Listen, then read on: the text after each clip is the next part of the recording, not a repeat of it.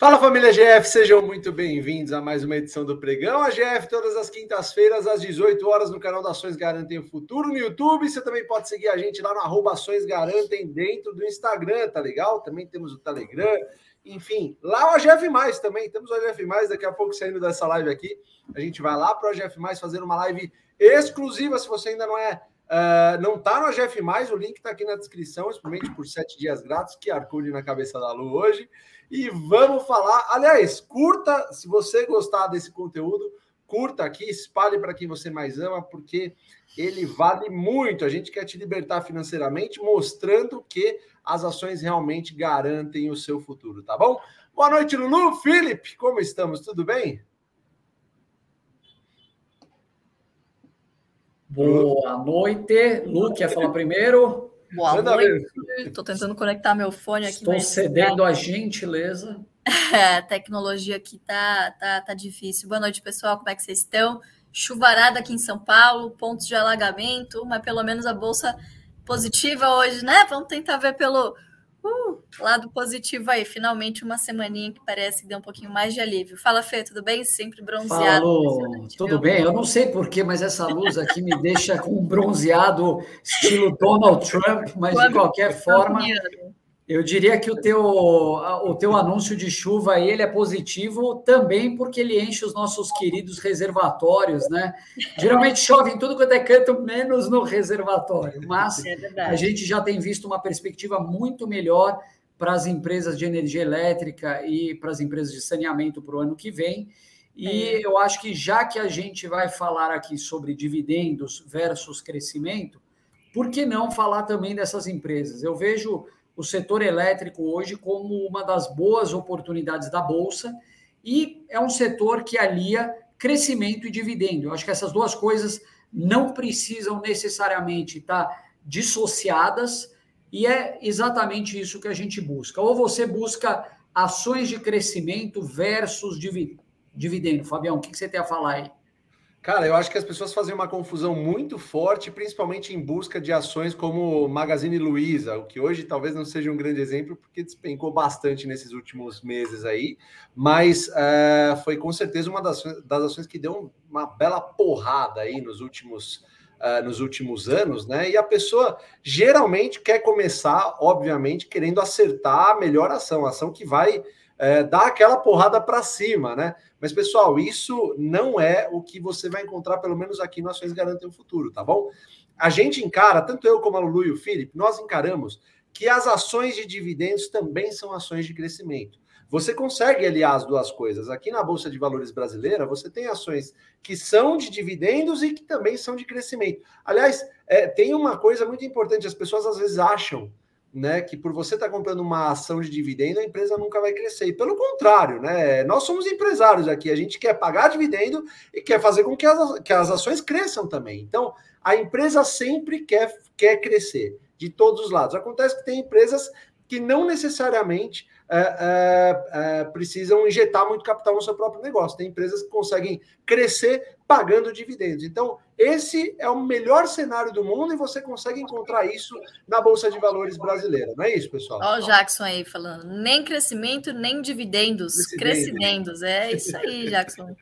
Excelente, nossos seguidores sempre muito criativos aqui, né? O Fê estava falando sobre chuvas, enfim, que geralmente nunca chove onde tem que chover, né? Mas uma notícia muito positiva que saiu ontem, por exemplo, a cidade de Curitiba, depois de dois anos de racionamento, foi suspenso, né? Então, realmente pode ser aí o, o primeiro dos indícios de que os reservatórios aí começam a se recuperar, né? Ao que tudo indica, o final de uma crise hídrica aí gravíssima, pior.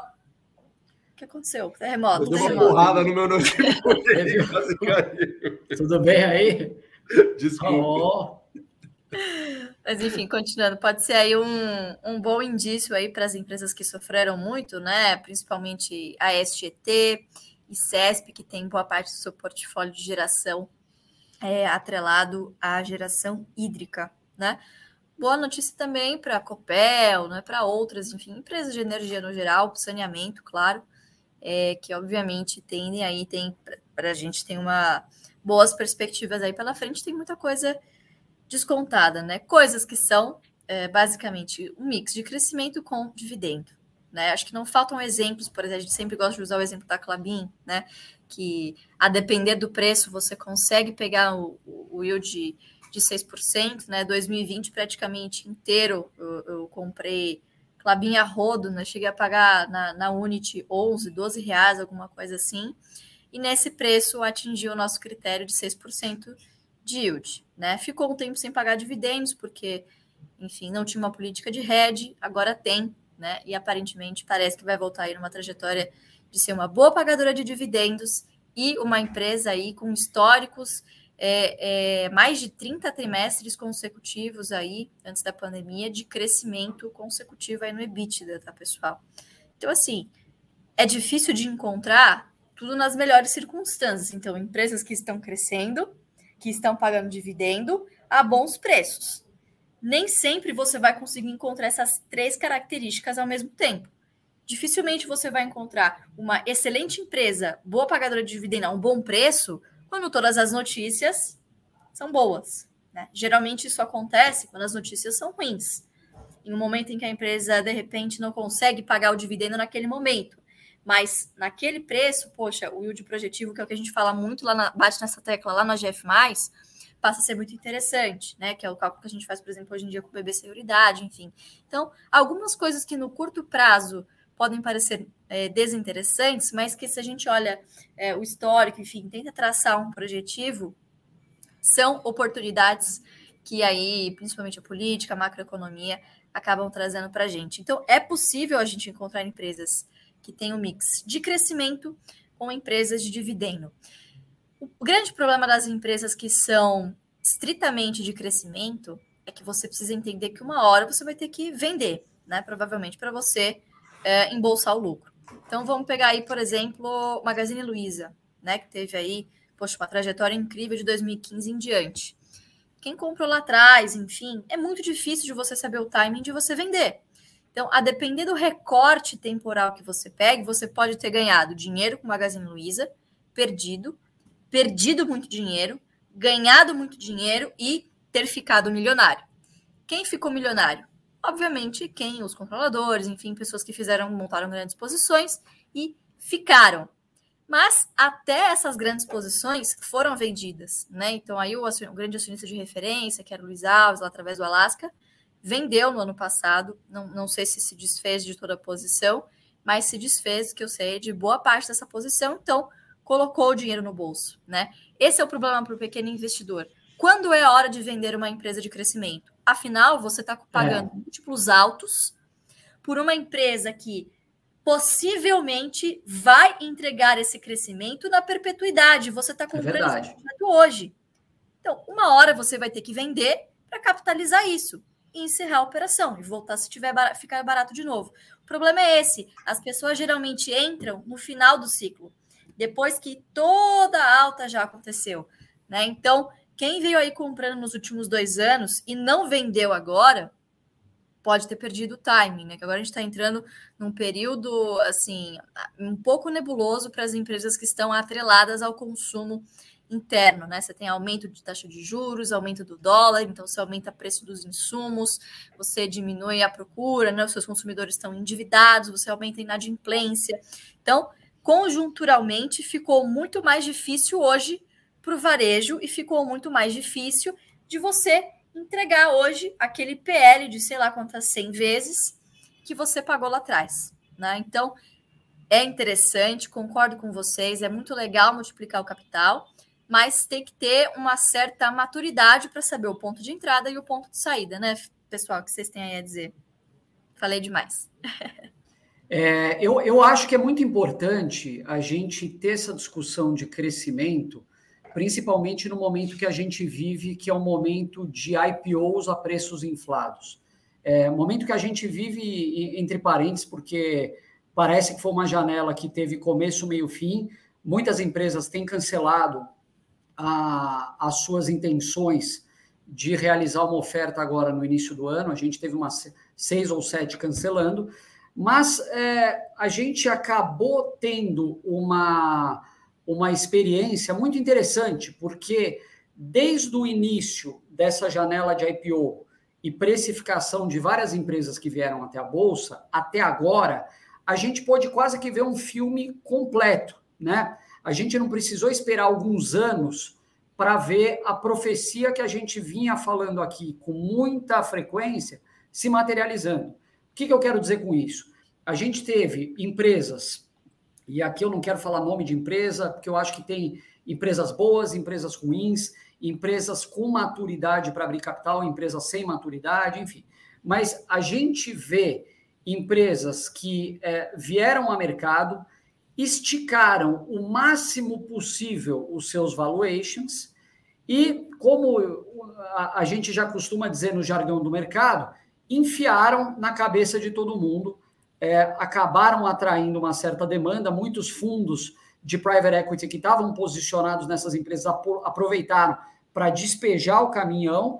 E agora quem investiu está chorando e não tem para quem chorar, porque hoje mesmo saiu uma reportagem de capa no Valor Econômico mostrando a performance dessas empresas desde o IPO. Muitas dessas empresas tiveram os seus valuations muito baseados no crescimento futuro, e é aí que eu acho que mora o problema.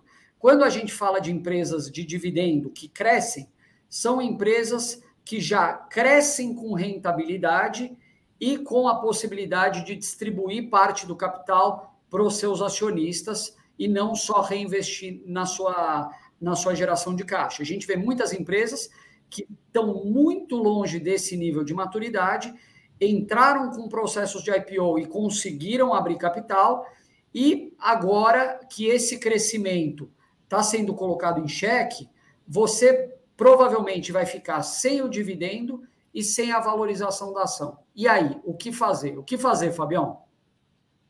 É rezar, né, Felipe? Para quem entra em IPO sem saber o que está fazendo, não tem muito o que fazer, é rezar mesmo. Ou esperar para recuperar o prejuízo, ou, na verdade, entrar no AGF mais para saber o que está fazendo, né? Acho que essa é a melhor coisa. Eu quero mandar um abraço especial aqui, pessoal. Estava lendo os comentários para o Eduardo Caps Neto. É, é uma história muito bacana. Ele fala: parabéns a vocês. Aos 64, aos 64 anos de idade, aprendi e aprendo muito com suas orientações. E estou procurando disseminar a ideia das ações que da, a ideia ações garantem o futuro para todos os filhos e netos. Eduardo, muito obrigado por acompanhar a gente, obrigado por acompanhar o, o, canal. Saiba que aos 64 anos você tem uma jornada maravilhosa pela frente, não são só seus filhos e netos, tá bom? A gente tem pessoas aqui, Valmirna, tem também o meu pai começou. É, muita gente começou acima dos 60, dos 70, tem um monte de aluno que começou também com, essas, com essa idade e está muito feliz é, de, de, de, de, enfrentar o mercado dessa forma, que é uma forma mais leve, uma forma onde você consegue é, se posicionar assim de uma forma bem mais tranquila, sabendo que um dia você vai ter um futuro bem mais próspero, né? E muito legal ainda a sua iniciativa de passar para todo mundo, né? Para os seus netos, para os seus filhos. Maravilhosa ideia, eu quero agradecer esse carinho, muito legal mesmo. E a gente vai para o pregão AGF exclusivo, né, pessoal? Agora no, no AGF. Se você ainda não tem o AGF, ó, experimenta por sete dias, é sensacional. O QR Code está hoje na cabeça da Lu, tá bom? Experimenta, a gente se vê lá no pregão exclusivo. Se você não pode acompanhar o pregão exclusivo ainda, ele fica gravado lá dentro do AGF. E a gente se vê, tá bom, pessoal? Boa noite a todos aí. Curtam, compartilhem esse vídeo para o máximo de pessoas possível, tá bom? Um beijo a todos. Beijo, Felipe. Beijo, Lu. A gente se vê já já. Valeu! Até mais, pessoal. A gente se vê na GF.